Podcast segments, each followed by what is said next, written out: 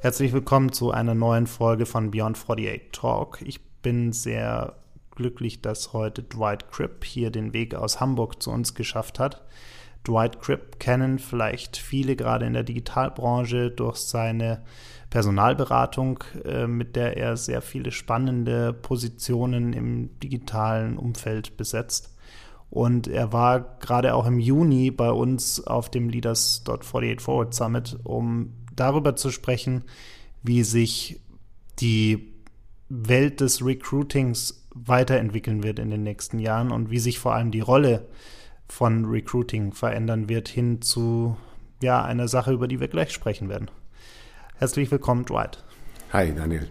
Du hast vor einigen Jahren dein, deine eigene Firma gegründet und ähm, wie bist du denn überhaupt in diesen Personalbereich reingerutscht? Äh, hat dich das schon immer fasziniert, interessiert oder äh, war das mehr so ein Zufallsprodukt am Ende des Tages? Ja, vor einigen Jahren, äh, das stimmt, vor über 20 Jahren war es tatsächlich, also 1998. Ähm, bei mir war es so, ich war, ähm, ich war ganz früh im Internet, ich war 1990 im Usenet an der Uni ähm, und habe dann, als ich mit meinem MBA fertig war, 94 angefangen in der Digitalbranche, äh, im Electronic Publishing. Äh, das hieß damals aber noch CD-ROM ähm, und äh, wir haben halt auf Basis von ähm, äh, oder auf CD-ROMs äh, Firmendaten im Prinzip vertrieben. Und äh, danach war ich bei einem Hersteller von High-End-Videokonferenzsystemen, äh, was aber auch nicht über IP-Technologie ging, sondern über ISDN-Leitungen. Und irgendwie war bei beiden Firmen klar, dass ähm, ihre Technologie eigentlich abgelöst werden würde durch Internettechnologie. Und als ich dann Ende 97 einen neuen Job suchte, hm, sprach ich mit verschiedenen Personalberatern ähm, und äh, die verstanden überhaupt nicht, was ich in der Internetbranche will. Und ähm, daraus ergab sich für mich eigentlich ein Bild, dass die Branche, äh, die Personalberaterbranche, ähm, den Internetbereich noch überhaupt nicht auf der Uhr hatte. Und mit ähm, einigen Gründern gesprochen aus dem Internetbereich, sagten die genau das Gleiche. Und dann war irgendwann klar, da ist eine Lücke. Und dann habe ich halt Anfang 98 die Beratung angefangen. Sechs Monate vor Google. Gab es da so einen bestimmten, also du hast ja gesagt, du hast mit vielen äh, gesprochen und die hatten das Digitalthema alle noch nicht so richtig auf dem Schirm. Aber hattest du auch aus deiner Erfahrung mit Personalberatern quasi als, als Mandant so ein paar Punkte, wo du gesagt hast, irgendwie machen die das nicht richtig? Also mal abgesehen von dem digitalen Fokus. Aber ja, klar. Es, es war fast immer enttäuschend. Ne? Ähm, also du hast im Prinzip ähm, Anfragen bekommen, du hast mit Leuten gesprochen. Äh, ich glaube, was die meisten Personalberater, und ähm, da müssen wir auch selber immer wieder darauf achten, äh, irgendwann vergessen, ist auch äh, sagen dieser dieser Emotionszyklus, durch den auch Kandidaten gehen. Weil wir sprechen sie an, sie sind, ähm, eigentlich sitzen sie am Schreibtisch und machen gerade was, da sind unterwegs und kriegen auf einmal einen Anruf und ähm, wir versuchen sie zu interessieren für, äh, für eine tolle neue Opportunity. Und wir, wir bitten ja Leute eigentlich, sich damit äh, zu befassen, ob sie ihr Leben verändern wollen. Also neuer Job, häufig neuer Standort, neue Verantwortung, neue Branche und so weiter. Und das setzt natürlich bei Leuten was in Gang. Ähm, die fangen an, äh, sich damit auseinanderzusetzen. Wenn sie Interesse haben, dann äh, meistens, weil das ein positives Bild für sie ist. Ähm, für uns Personalberater ist aber so ein Prozess natürlich A, was Alltägliches und B, wir müssen einfach in so einem Prozess einfach mit sehr vielen Leuten sprechen. Das heißt, äh, per Definition sind die meisten, die wir sprechen, nachher nicht der Kandidat, den wir wirklich nachher besetzen. Und ähm, das vor Augen zu behalten und dann auch letztendlich ähm, den Kandidaten mit seiner Welt sozusagen zu respektieren, das ist ganz wichtig. Ähm, ich glaube, es gelingt uns meistens, es gelingt uns auch nicht immer, leider, aber meine Erfahrungen waren halt auch, dass es meistens bei den Personalberatern, mit denen ich gesprochen habe, nicht funktioniert hat. Jetzt haben ja viele von Personalberatern immer so das Gefühl, da kommt halt eine neue Stellenbeschreibung und dann ruft man mal drei Leute an äh, und, und einer davon wird schon irgendwie passen. Ähm, für all diejenigen, die so denken, äh, magst du vielleicht mal kurz erklären, wenn ihr eine neue Stelle besetzen müsst, ähm, über welche Dimensionen sprechen wir da? Also wie viele Leute müsst ihr tatsächlich ansprechen im Schnitt, äh, um, um wirklich auch den passenden Kandidaten zu finden? Also vielleicht, da muss man einmal vorwegschicken, ähm, äh, Personalberatung ist ein weites Feld und auch Rekrutierung ist ein weites Feld. Ähm, und es gibt Positionen, die sind... Ähm, will nicht sagen Commodity-Positionen, weil das wäre eigentlich falsch, aber ähm, es sind Positionen, von denen gibt es mehr als eine im Unternehmen. Ja? Also Sales-Leute, Entwickler oder ähnliches. Ähm, und ähm, äh, wenn man einen äh, Salesman oder einen Entwickler oder ähnliches einstellen möchte, dann sucht man jemanden, der diese Rolle wahrnehmen kann. Ähm, wir arbeiten fast ausschließlich auf der ersten und zweiten Führungsebene in Unternehmen, äh, also der C-Level oder eine Ebene darunter. Äh, und insbesondere auf der C-Level, ähm, also sprich ähm, äh, Vorstand oder Geschäftsführungsebene, sucht man nicht einen Kandidaten, der den Job kann, sondern tatsächlich den besten verfügbaren Kandidaten für diesen Job. So, und da wird dann im Prinzip wird schwierig. Das heißt, wenn wir so ein Mandat übernehmen und wir suchen äh, einen neuen CFO oder einen neuen CEO für ein Unternehmen, ähm, dann überlegen wir sehr genau, was genau braucht diese Person eigentlich an, äh, an Erfahrung, ähm, an Persönlichkeit, an Kompetenzen und ähnliches ähm, und in welchen Umfeldern glauben wir, äh, diese zu finden. Und daraus ähm, ähm, ergibt sich im Prinzip, dass wir für eine typische CEO-Suche gucken wir wahrscheinlich, also aus der Ferne, sprich, äh, wir überlegen, ob die Person passen könnte. 500 Personen. Ähm, in die nähere Auswahl, sprich, wir setzen uns tatsächlich mit äh, dem Werdegang der Person auseinander, mit dem Unternehmen auseinander, dem sie heute vielleicht vorstehen ähm, und, ähm, ähm und, und, schauen, inwiefern die Parameter, die uns wichtig sind, dort gegeben sind. Ähm, schauen wir uns vielleicht 200 an. Die priorisieren wir. Ähm, richtig eng auseinandersetzen, tun wir uns dann nachher wahrscheinlich so mit ungefähr 80. Und ähm, das sind dann erste äh, Vorgespräche, einfach sehen, besteht Interesse an so einem Dialog, sind unsere Annahmen, die wir aus der Ferne getroffen haben, richtig. Äh, und dann ist es wie so ein klassischer Trichter, ähm, der im Prinzip runterläuft, bis wir final drei bis fünf Kandidaten haben, ähm, die in der Endauswahl sind. Mhm. Wie lange dauert sowas in der Regel? Also der, also der Prozess von ähm, äh, erster Kontakt mit dem Kunden, wir ähm, übernehmen das Mandat, bis ähm, wir präsentieren äh, unsere finale Auswahl, in der Regel sechs bis acht Wochen. Dann braucht der Kunde in der Regel nochmal mindestens die gleiche Zeit für seine Gespräche. Das heißt, ein Projekt, was gut durchläuft, ist in drei bis vier Monaten, äh, soweit das eine Unterschrift unter Vertrag kommen kann. Jetzt hast du ja im Juni so ein bisschen darüber gesprochen, dass gerade dieser Filterprozess, den du ja beschrieben hast, der kann ja eigentlich auch recht gut oder wird sehr gut von, von Algorithmen erledigt werden können. Also zumindest diese, diese aus der großen Masse eine kleinere Masse äh, zu machen. Und es gibt ja auch schon erste Startups äh, wie, wie Egromnia zum Beispiel in Italien, äh, die, die genau in diese Richtung gehen und versuchen mit, mit Algorithmen die, die passenden Kandidaten irgendwie zu matchen. Würdest du denn so weit gehen, dass man das bis zum letzten Schritt, also bis zu der bis zu der kleinsten Auswahl über Algorithmen hinbekommen wird in den nächsten Jahren? Oder glaubst du, dass es immer noch äh, diesen menschlichen Faktor geben muss am Ende, wo wirklich die Menschen, also diese, die gerade diese fünf bis äh, zehn vielleicht letzten Kandidaten, dass es da den Faktor nach wie vor geben muss, dass wirklich die Menschen miteinander sprechen, bevor man wirklich sagt, okay, einer von den beiden äh, sollte es jetzt werden. Also ich glaube, der, der, menschliche Faktor wird da nicht ersetzt werden. Ähm, ich glaube sogar, dass die Anzahl der Kandidaten, die ein Personalberater ähm, sich anschauen wird oder jemand, der fürs Recruitment im Unternehmen verantwortlich ist, sich gar nicht reduzieren wird. Äh, das heißt, äh, wir würden wahrscheinlich nach wie vor äh, uns mit, eng mit 80 Leuten befassen, um die runterzubringen auf die finalen drei bis fünf. Ich glaube, wo der Riesenunterschied sein wird, ich sagte vorhin, wir gucken uns aus der Ferne vielleicht so 500 Leute an. Ähm, äh, die Maschine kann sich halt aus der Ferne 50.000 angucken äh, oder auch 500.000, wenn das sinnvoll erscheint. Ähm, und sie kann vor allen Dingen ähm, Parameter mit berücksichtigen, die wir heute eigentlich nur sehr schlecht abbilden können. Äh, du kannst äh, auf Basis von öffentlich verfügbaren Informationen wie Social Media Profilen, ähm, Aktivitäten, Analyse von ähm, äh, Videos, die es auf YouTube gibt, wo die Person gesprochen hat und so weiter, kannst du wahnsinnig viele Rückschlüsse ziehen über Persönlichkeit, über Kompetenzprofile. Du kannst sehen, ähm, wer influenced diese Leute und wen influenzen sie? Äh, welches Standing haben sie in der Branche? Ich meine, äh, Cloud ist, glaube ich, inzwischen zehn Jahre alt. Es war so ein früher, ähm, äh, früher Vorreiter in diesem Bereich, aber letztendlich zu sehen, welchen Einfluss haben Leute zu welchen Themen. Ähm, all das kann eine Maschine viel, viel besser, als wir das irgendwie händisch äh, können, weil wir müssten im Prinzip die ganzen Presserecherchen machen und so weiter.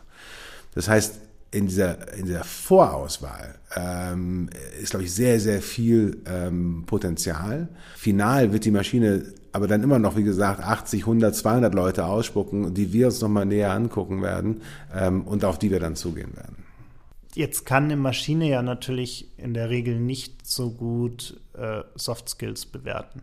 Also die, die man äh, im, im Gespräch merkt, die man merkt, wie tritt die Person wirklich vor einem auf die Maschine ist aber sehr gut darin, all die, die harten Fakten, äh, Erfahrung, äh, Stationen, ähm, Netzwerkgröße, Aktivität und so weiter, solche Dinge zu be beurteilen. Ähm, wie wichtig ist denn für dich in der Auswahl, wenn man das gewichten müsste? Also wenn man wirklich sagt, man hat hier auf der einen Seite die Erfahrung, man hat äh, die Reichweite der Person vielleicht, das Netzwerk der Person, ähm, all die messbaren, in Zahlen messbaren Fakten. Und man hat auf der anderen Seite wirklich die, die Soft Skills, die, die Persönlichkeit, äh, die Fähigkeit, äh, mit, mit, mit Menschen zu interagieren, wobei das natürlich auch ein bisschen mit dem Netzwerk wieder zusammenhängt. Aber wie würdest du diese beiden, diese beiden Welten gewichten? Also äh, ich, ich glaube tatsächlich äh, gar nicht, dass die Maschine unbedingt schlechter darin ist, Soft Skills zu bewerten, ähm, weil letztendlich du kannst ähm, Soft Skills sind häufig eine Reflexion auch von Persönlichkeitsmerkmalen. Und du kannst ähm, Persönlichkeitsmerkmale wiederum äh, sehr gut ableiten aus, ähm, aus Verhalten ähm, und auch aus Sprache. Ähm, wenn, also nehmen wir jetzt an, äh, wir suchen CEOs. Ähm, von vielen CEOs äh, oder potenziellen CEOs gibt es tatsächlich äh, Ton- und Videoaufnahmen. Die wiederum kannst du analysieren, ähm, äh, wie sprechen sie, wie gehen sie Themen an, wie sehr äh, sprechen sie über ich oder über wir oder über, äh, über Dritte und so weiter. Also das heißt, ähm, an, an Sprachmustern, an Inhalten, an wie sie Dinge formulieren, kannst du viel ableiten. Du kannst, wie gesagt, ähm, es ist heute schon möglich, äh, die verschiedenen Persönlichkeitstypen äh, aller Myers-Briggs und so weiter ähm, äh, auch anhand von öffentlichen Informationen, Social Media Profilen äh, sehr treffgenau abzuleiten. Also von daher, ich glaube, die, ähm, ich glaube, die finale Auswahl, tatsächlich, wie wirkt jemand, das ist immer noch ein zutiefst menschliches Thema, ja. Das hängt sogar zusammen mit, mit Geruch, äh, das hängt zusammen mit Aussehen, das hängt zusammen mit äh, Stimmlage und so weiter. Und natürlich wird nachher ein Mensch noch irgendwann sagen müssen, ich möchte mit diesem Menschen arbeiten. Ähm, und, äh, und als, ähm, als Intermediär, als Berater ähm, ist es mit unser Job zu sehen, wie gut passt das zusammen und da die Vorauswahl mitzuführen. Aber letztendlich, glaube ich, ist die Maschine da gar nicht so viel schlechter als Menschen. Jetzt hast du im Juni ja auch darüber gesprochen, dass gerade die Ebene, die ihr sucht, also die Führungskräfte, die erfolgreichen Leute, die wirklich auch ein vernünftiges Gehalt verdienen und viele Jahre in ihrem Job sind, dass die oftmals in ihrem Daily Business gar nicht so viel Wert darauf legen, wie sie für ihre Karriere relevant nach außen wirken. Also die oftmals auch ihr Netzwerk nicht entsprechend pflegen, das, das Netzwerk, was für ihre Karriere relevant wäre und sich auch nicht so richtig, ja, mal abgesehen von den Dingen, die sie im Rahmen ihres Jobs machen, aber sich nicht unbedingt so viel Gedanken darüber machen, wie sie am besten den nächsten Job finden. Deine Lösung war ja zu sagen, äh, oder dein Ansatz war zu sagen, ähm, man könnte das lösen, indem man äh, diesen Menschen eine Art Manager zur Seite stellt, die da so ein bisschen unterstützen und die das aktiv vorantreiben. Erklär doch mal so ein bisschen, wie da dein Gedanke dazu war. Hm. Also im Prinzip, was wir beobachten, ist tatsächlich, dass äh, Menschen, die in, ähm, in Jobs sind, die sie sehr fordern, ähm, und das sind ähm, in der Regel CEO-Jobs oder äh, andere C-Level-Jobs äh, in hohem Maß, ähm, dass viele von, de, von denen ihre gesamte Kraft und Aufwand ähm, und auch Passion letztendlich in diesen Job reingeben. Äh, das heißt, wenn ich eine Organisation von einigen tausend Leuten führe, international, ähm, ähm, egal ob das nun ein ähm, investorengetriebenes äh, Grown-up ist oder ob das einfach eine etablierte ähm, äh, Mittelstandsunternehmung ist oder ein Konzern. Ähm, diese Manager ähm, sind so von ihrem Job und ihrem Alltag im Prinzip erschlagen, dass tatsächlich wenig Zeit bleibt für Dinge außerhalb. Ähm, wir haben zwar insgesamt äh, so eine Besinnung auf das Thema Work-Life-Balance und Familie und Freizeit und Sport, aber die Realität ist, äh, dass bei vielen dieser Personen das zwar stattfindet, aber in sehr reglementierten ähm, ähm, Rahmen ähm, das heißt, äh, früh aufstehen, um Sport zu machen zu können, äh, feste Regeln, dass gewisse Zeiten der Familie vorbehalten sind. Ähm, und Karriere findet da meistens keinen Eingang. Also, weil letztendlich die Zeit ohnehin so knapp ist. Gleichzeitig haben sie aber ähm, im Prinzip zwei, oder ich beobachte mir zwei Phänomene. Das eine ist, es gibt schon auch für diese sehr, sehr erfolgreichen Individuen immer noch Ziele, die sie noch erreichen möchten. Ähm, die sind, werden aber latent vernachlässigt. Das heißt, das Ziel ist zwar da, es ist erkannt, ähm, aber man tut eigentlich nichts aktiv, um darauf hinzuwirken. Ähm, und das, zweite Phänomen ist, dass in dem Moment, wo man aus dem aktuellen Job ausscheidet, was in solchen Positionen leider nicht immer freiwillig ist. Ja, äh, das ist einfach ähm, in, in, in investorengetriebenen Unternehmen kommt vielleicht irgendwann mal die Entscheidung aus dem Gesellschafterkreis, es geht uns nicht schnell genug oder sind nicht profitabel genug oder was auch immer ähm, und wir möchten eine Veränderung hier herbeiführen. Ähm, in, äh, in Konzernen werden Vorstandsverträge nicht verlängert ähm, oder man ähm, wird aufs Abstellgleis gestellt nach äh, irgendeinem internen politischen Machtkampf oder ähnliches. Ähm, und dass in diesem Moment, ähm, wenn das passiert, diese überaus erfolgreichen Menschen, die eigentlich auf eine Bilderbuchkarriere häufig zurückblicken, ähm, merken, äh, verdammt, ich habe gar keinen Plan B. Ähm, ich habe hier irgendwie voll drauf hingearbeitet ähm, und ich habe auch mit den, äh, mit den Menschen, die eigentlich wichtig wären jetzt, ähm, den Kontakt nicht gehalten ähm, und ich habe gerade eine Niederlage erlitten und aus dieser Niederlage heraus jetzt Klinken putzen zu gehen, äh, so empfinden das viele, ja, bei, bei Kontakten anzurufen, oder, ähm, die mir helfen könnten, äh, das wäre ein Zeichen von Schwäche, weil sie wissen genau, ich brauche sie jetzt. Ähm, vorher habe ich mich nicht gemeldet und jetzt auf einmal. Also von daher ist das so ein, so ein Phänomen. Und wenn man diese beiden Sachen kombiniert, ähm, ähm, ist einfach klar, dass irgendwie muss man dieses Thema Karriere aus zwei Gründen aktiv managen. Das eine ist, damit man auch seine weitergehenden Ziele erreicht. Und das müssen nicht nur Karriereziele sein, das äh, kann vielleicht auch heißen, dass ich meine Karriere so manage, dass ich irgendwann Zeit für andere Dinge habe, die mir wichtig sind. Ähm, darüber muss ich mir aber auch im Klaren sein, wie sind meine Prioritäten. Ähm, äh, weiteres Karrierewachstum versus Einkommen versus Zeit versus äh, Erfüllung und so weiter. Ähm, um mir darüber im Klaren zu werden, ähm, muss ich daran arbeiten. Das machen viele mit Coaches. Äh, das Problem ist, dass der Coach äh, dir zwar hilft, dir darüber im Klaren zu werden, äh, dann bist du darüber im Klaren, dann musst du es immer noch umsetzen. Ähm, und dann fehlt die Zeit zur Umsetzung. Ähm, und das andere ist einfach tatsächlich dieses Thema, was ist eigentlich Plan B? Oder wenn wir zum Beispiel Menschen ansprechen, die in diesen Situationen sind, die haben häufig gar nicht die Zeit, sich damit auseinanderzusetzen. Sollte ich diese Opportunity jetzt verfolgen? Ist das eigentlich für mich das Richtige? ähm, wie schätze ich das ein? Ähm, und wenn du ähm, im Jahr äh, ein Dutzend äh, Personalberateranfragen für sehr spannende Jobs äh, bekommst, dann wirst du wahrscheinlich bei zehn äh, frühzeitig abwinken und vielleicht ein oder zwei verfolgen. Aber sind das eigentlich die richtigen ein oder zwei? Ja? So, das sind alles so Fragen.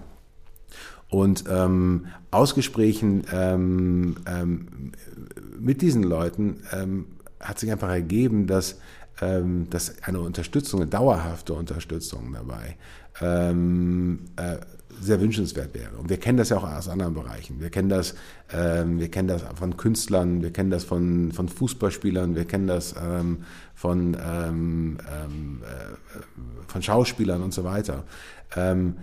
Da wird häufig irgendwie angenommen, naja klar, äh, der Tennisspieler ist halt vielleicht nicht der Schlauste, der braucht einen Manager, der irgendwie ähm, äh, seine finanziellen äh, Angelegenheiten managt, äh, weil äh, der ist halt hat einen starken rechten Arm, aber ansonsten kann der nicht viel.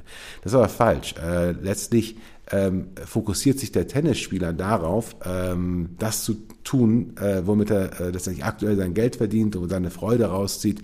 Und äh, er, er spielt Tennis auf dem höchstmöglichen Niveau. Und genauso sollte ein Manager auf dem höchstmöglichen Niveau sein Unternehmen führen. Ja, und dieses andere Thema, ähm, das ist gar nicht sein Kernthema. Also sollte er das outsourcen ähm, an einen Manager, der ihn betreut. Wie würde denn, wie würdest du dir die Zusammenarbeit in so einem, äh, ja, in so einem Setup konkret vorstellen? Also was würdest du quasi dann wirklich an, an, an konkreten Leistungen auf, auf deiner Seite sehen und äh, äh was würdest du auch erwarten, was dann entsprechend der, der Mandant äh, quasi zuliefern muss? Mhm. Also äh, letztlich ist es so, dass ähm, am, ganz am Anfang steht natürlich eine Bestimmung, ähm, was sind eigentlich meine Ziele? Ähm, das heißt, ähm, wo möchte ich hin ähm, in den nächsten 15, 15, 20 Jahren? Ähm, äh, was sind meine beruflichen Ziele? Was sind meine privaten Ziele? was sind meine Motivatoren? und wenn man das betrachtet, dann, dann kommen relativ viele scheinbar nicht zusammenhängende Punkte. Ja. Ähm, das kann vielleicht zu tun haben, äh, Karriere ist relativ einfach. Da haben die meisten Leute ein gewisses Ziel vor Augen. Sie möchten eine Position X in einem Unternehmen Typus Y äh, haben. Ähm, ähm, oder sie möchten äh, eine bestimmte Summe Geld verdienen oder, oder ähnliches. Das ist jeder anders gestrickt ähm, ähm, oder einen Impact on the World haben, whatever. Aber Karriereziele haben wir alle ziemlich klar. Dann kommt dazu, ähm, ähm, je nach Alter, ähm, ich möchte Familie, ich möchte nicht Familie, ähm, ähm, wie soll diese Familie aufgestellt sein, was ist eigentlich mein Bild für mein Privatleben, an welchem Ort soll das sein. Ja? Äh, ich höre immer wieder von, äh, äh, von, von, von Kandidaten, die sagen, ja, also eigentlich will ich auch gerne mal ins Ausland. Ja, ähm, und äh, das ist aber so ein diffuses, wir möchten gern mal weg. Ja, aber da ist keine Auseinandersetzung mit damit, ja, was heißt denn das und wie komme ich da hin und ähm, was heißt das eventuell für Familie und wie machen wir das und in welchen welchen Phasen ist es eigentlich möglich? Ähm, so, also das heißt, ähm, dann kommen vielleicht noch solche Sachen wie gewisse äh, Fragen von äh, Sozialprestige dazu. Ja? Eigentlich tief in meinem Inneren möchte ich, äh, weiß ich nicht, äh, irgendwelche öffentliche Ämter äh, begleiten oder ich möchte irgendwie im Beirat von einer Charity sein oder ähm, ich möchte kulturell aktiv sein oder ich möchte als Kunstmäzen wahrgenommen werden oder oder oder. Ja? Äh, auch da ist jeder wieder ähm, ganz individuell getrieben. So und das alles zu sortieren und wirklich zu sagen, so was sind da eigentlich die ganzen verschiedenen Punkte, äh, die du erreichen möchtest. Und dann einen Plan zu machen, wie erreichen wir die? Also wie priorisieren wir die, aber wie erreichen wir die auch? Und ähm, ähm, für persönliche Entwicklung beziehungsweise Entwicklung in der Karriere oder ähm, für ähm, ähm, für, zum Beispiel Ämter in, äh, in Beiräten oder ähnliches, brauchst du eine gewisse Visibilität, du musst für gewisse Themen wahrgenommen werden. Ähm, das bedeutet wiederum, du musst dich dazu äußern, du musst dich auch dabei auskennen. Ähm, und ähm, das runterzubrechen in tatsächlich ähm, äh, planvolles Vorgehen. Ähm, wie bekommen wir das hin, dass das auch tatsächlich passieren wird? Und unsere Zusammenarbeit äh, ist oder wäre so, dass wir im Prinzip äh, für diese Personen kontinuierlich arbeiten. Das heißt, wir werden, wir werden kontinuierlich übers Jahr bezahlt, aber es ist auch kontinuierlich ein Team da, was letztendlich diese Themen vorantreibt. Das heißt, äh, sicherstellt, dass die Person die richtigen äh, Speaking Engagements bekommt, dass die Person ähm, sich mit gewissen äh, anderen Meinungsmachern vielleicht trifft, um erst daraus zu lernen, später selber Meinungen mitzumachen in einem gewissen Bereich. Ähm, dass, ähm, dass das Netzwerk aktiv aufgebaut wird. Äh, wen müsstest du eigentlich kennen? Mit wem müsstest du dich austauschen? Wer ist wichtig? Ähm, welchen Benefit bringst du diesen Personen? Äh, wie bringen wir euch zueinander? Welche, ähm, welche Opportunities ergeben sich vielleicht. Frühzeitig zu sehen, wenn das nächste Karriereziel ist, bei einem Sportartikelhersteller im Vorstand als CMO zu sein, zu sagen, naja, okay, der Adidas Vorstandsvertrag vom aktuellen CMO läuft ähm, in zwei Jahren aus. Ähm, der hat sich schon geäußert, dass er nicht verlängern will. Also müssen wir jetzt mal gucken, wie wir dich da im Prinzip ins Spiel bringen. Ähm, das sind im Prinzip äh, Aktivitäten, die der Einzelne punktuell mal angeht, Aber wenn du tatsächlich äh, mehrere Personen hast, die da jeden Tag, jede Woche dran arbeiten, dass das passiert, ist halt eine ganz andere äh, Performance. Und bringt gleichzeitig aber auch ein Stück weit glaube ich, die Notwendigkeit mit, das Ganze nicht mehr als Personalberatung zu branden, oder? Also, weil in dem Moment, wo man anfängt, keine Ahnung, Speaking Engagements oder ähnliches äh, zu äh, einzutüdeln, dann, dann Absolut. Also äh, ganz klar. Also das ist äh, letztendlich ist es der Agent, ja, ähm, ähm, oder der Manager oder der Berater. Ähm, aber ähm, äh, es ist keine Executive Search Beratung, das ist ganz klar. Es ist ein neues äh, Geschäftsmodell. Ist auch eins der Themen, wenn ich ehrlich bin, das mich ähm, aktuell davon abhält, das anzubieten. Ich habe tatsächlich Nachfrage dafür, ähm, aber äh, es ist ein nicht etabliertes ähm, äh, Geschäftsmodell. Ähm, es hat schon mal in den frühen 2000ern ähm, ähm, einen Anlauf in den USA gegeben. Es wurde viel diskutiert. Damals wurde es ähm, verworfen, weil die gängige Meinung war, dass ähm, Vorstände oder Manager, die ähm, sich eines solchen Dienstes ähm, ähm, behelfen, dass das Söldner sind.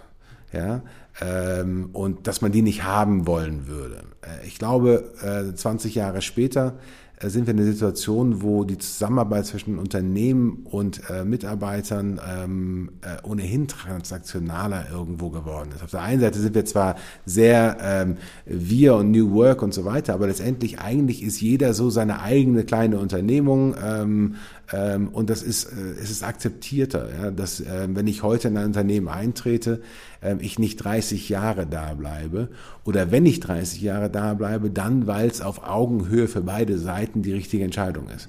Ähm, und ähm, ich glaube, da hat sich, da hat sich die Stimmung geändert. Jetzt macht ihr ja momentan viel, viel Beratung im, im Digital, also viel Personalberatung für den, für den digitalen Bereich. Was würdest du denn sagen, wir sind in einer Zeit, wo sich extrem viel verändert, wo sich Technologie extrem schnell weiterentwickelt, wo man Experten an allen Enden braucht, äh, um überhaupt zu verstehen, was bedeutet das für mein Business, was bedeutet das irgendwie für meine Produkte, wie kann ich mich weiterentwickeln, was kann ich vielleicht für neue Produkte, neue Geschäftsmodelle entwickeln. Was würdest du denn heute einem, angenommen, du hättest jetzt jemanden, den du entsprechend beraten würdest, wie würdest du ihn denn beraten, dass er am Ball bleibt. Also was würdest du ihm empfehlen, um wirklich zu verstehen, wie sich die Welt weiterentwickelt äh, und, und, und da entsprechend auch relevant zu bleiben und nicht in fünf Jahren zu sagen, hm, also irgendwie das mit AI habe ich ja damals nicht verstanden äh, und, und irgendwie hat mich das auch nie so interessiert und jetzt stehe ich auf einmal da und AI ist Teil von fast allen Geschäftsmodellen, mhm. als ein Beispiel mhm. von vielen. Also ich glaube letztendlich, äh, da hilft nur der Austausch. Ja? Ähm, also ähm, man, man, kann natürlich zu jeder Technologie irgendwelche White Papers lesen oder, äh, oder sich schlau machen. Ähm, ich glaube letztendlich, äh, wenn man AI nimmt oder Blockchain oder ähnliches, ähm, intellektuell verstehen, ähm, wie äh, große neuronale Netze ähm, abstrakt funktionieren, äh, kann, glaube ich, fast jeder. Äh, wie sie im Detail funktionieren, fast keiner. Ähm, aber das eigentlich Wichtige ist ja, ähm, was heißt denn das in der Anwendung? Wie verändert das ein Business? Also ähm, das zu verstehen. Und von daher glaube ich, ist dort der, der Austausch mit Practitioners, also mit Leuten, die wirklich aktiv damit arbeiten und nicht mit Beratern, die darüber sprechen können und nicht mit Technologen, sondern wirklich mit Leuten, die sagen so, das ist der Business Impact, den wir davon hatten. Ja, früher haben wir das so gemacht, jetzt können wir es so machen und wenn die Entwicklung ähm, so weitergeht, dann können wir in fünf Jahren ähm, Z machen. So, ich glaube, dieses Verständnis zu bekommen, ähm, äh, das ist wichtig. Ähm, und äh, leider ist es halt so, dass äh, auf vielen Konferenzen äh, hört man eigentlich mal Vorträge von Anbietern, die irgendwelche Produkte pushen wollen oder von von Evangelists, ja, die irgendwie ähm, bunte Bilder malen, aber man hört relativ wenig von Leuten, die es wirklich anwenden und die ganz konkret benennen können. So, das war unser Problem. Ja, so haben wir es in der Vergangenheit gelöst oder nicht gelöst ähm, und jetzt lösen wir es äh, mit Hilfe der Technologie besser. Und das ist, glaube ich, der, der wesentliche Punkt. Würdest du sagen, dass sich generell Führungskräfte, gerade erste, zweite Ebene, sich entsprechend ausreichend heute aus, äh, austauschen und, und, und, und weiterbilden, um eben genau dieses Verständnis zu haben? Oder würdest du sagen, da sind viele, die, die das so ein bisschen ja, schleifen lassen? Da sind wir wieder beim gleichen Phänomen wie vorher. Letztendlich der, äh, der, der, der Tagesjob nimmt in der Regel bei den meisten so viel Zeit äh, ein, dass man sich ungenügend mit den einzelnen Themen auseinandersetzt. Ähm, und ähm, gerade solche Austausche, von denen ich gerade sprach, die sind ja nicht leicht herzustellen. Ja, das ist der Grund, warum ähm, äh, Foren, die das schaffen, sehr viel Geld dafür äh, verlangen, ähm, dass man daran teilnehmen kann, weil es halt schwierig ist. Ähm, und ich glaube letztlich, dass es allerdings auch ein, ein Stück weit ein, ein Training ist. Also das heißt, wenn man in, wenn man in die, in die Angewohnheit fällt, das zu tun, dann äh, kommt man auch in einen, in, in einen Kreislauf und man selber hat ja auch einen Beitrag, den man leisten kann. Und man wird letztendlich äh, als, ähm, äh, als Beitragender gesehen und nicht nur als Konsument. Wenn ich auf eine Veranstaltung gehe, wo auf der Bühne Leute stehen und ich sitze im Publikum, dann konsumiere ich das. Wenn ich aber äh, am, äh, am Zahn der Zeit bleibe und mich, äh, mich informiere und austausche und äh, auch meine eigenen Erfahrungen damit reinbringe, ähm, und ich letztendlich davon lerne, was ich sehe und es anwende und wiederum diese Anwendung teilen kann, dann bin ich in so einem Virtuous Circle. Und ich glaube, da muss man reinkommen, dass man als, ähm, äh, als Person oder als, als äh, Person zuerst und als Unternehmensrepräsentant als zweites im Prinzip ein gern gesehener Ansprechpartner ist, ähm, auf den Leute zugehen. Mhm, mhm. Okay. Das heißt, wie sehen für dich jetzt momentan die nächsten Schritte aus, um, um diese Idee voranzutreiben? Also die Idee des. des ja, ähm, also tatsächlich ist es, ähm, und da sind wir dann wieder beim Thema Unternehmertum, ähm, also äh, Personalberatung, äh, ja, wir sind halt sehr gefragt im Moment. Das heißt, ähm, wir, haben, ähm, äh, wir haben viele spannende Mandate, an denen wir arbeiten. Ähm, und äh, wie äh, wie viele Unternehmen ist halt die Frage, ähm, ein Stück weit disrupten wir unser eigenes Businessmodell, ja oder nein? Ähm, und, ähm, ähm und was passiert, wenn wir das tun? Ähm, ich habe letztendlich auch noch Partner bei mir im Business. Ähm, äh, wir glauben alle, dass, ähm, dass, dieser, dass dieser Weg funktionieren kann. Aber wir sind tatsächlich noch in der, in der Entscheidungsphase, ob wir diejenigen sind, äh, die es final anbieten werden. Und wenn andere es tun, äh, freue ich mich eigentlich auch, weil ich glaube, es ist ein wirklich sehr sinnvoller, ähm, ähm, sehr sinnvolle Aufgabe ähm, und ähm, ich werde auch unterstützend tätig. Äh, aber ich glaube, die Wahrscheinlichkeit ist nicht so gering, ähm, dass ich es tatsächlich irgendwann umsetze. Dann sind wir gespannt, was kommt. Dankeschön. Vielen Dank für das Gespräch. Danke dir, Daniel.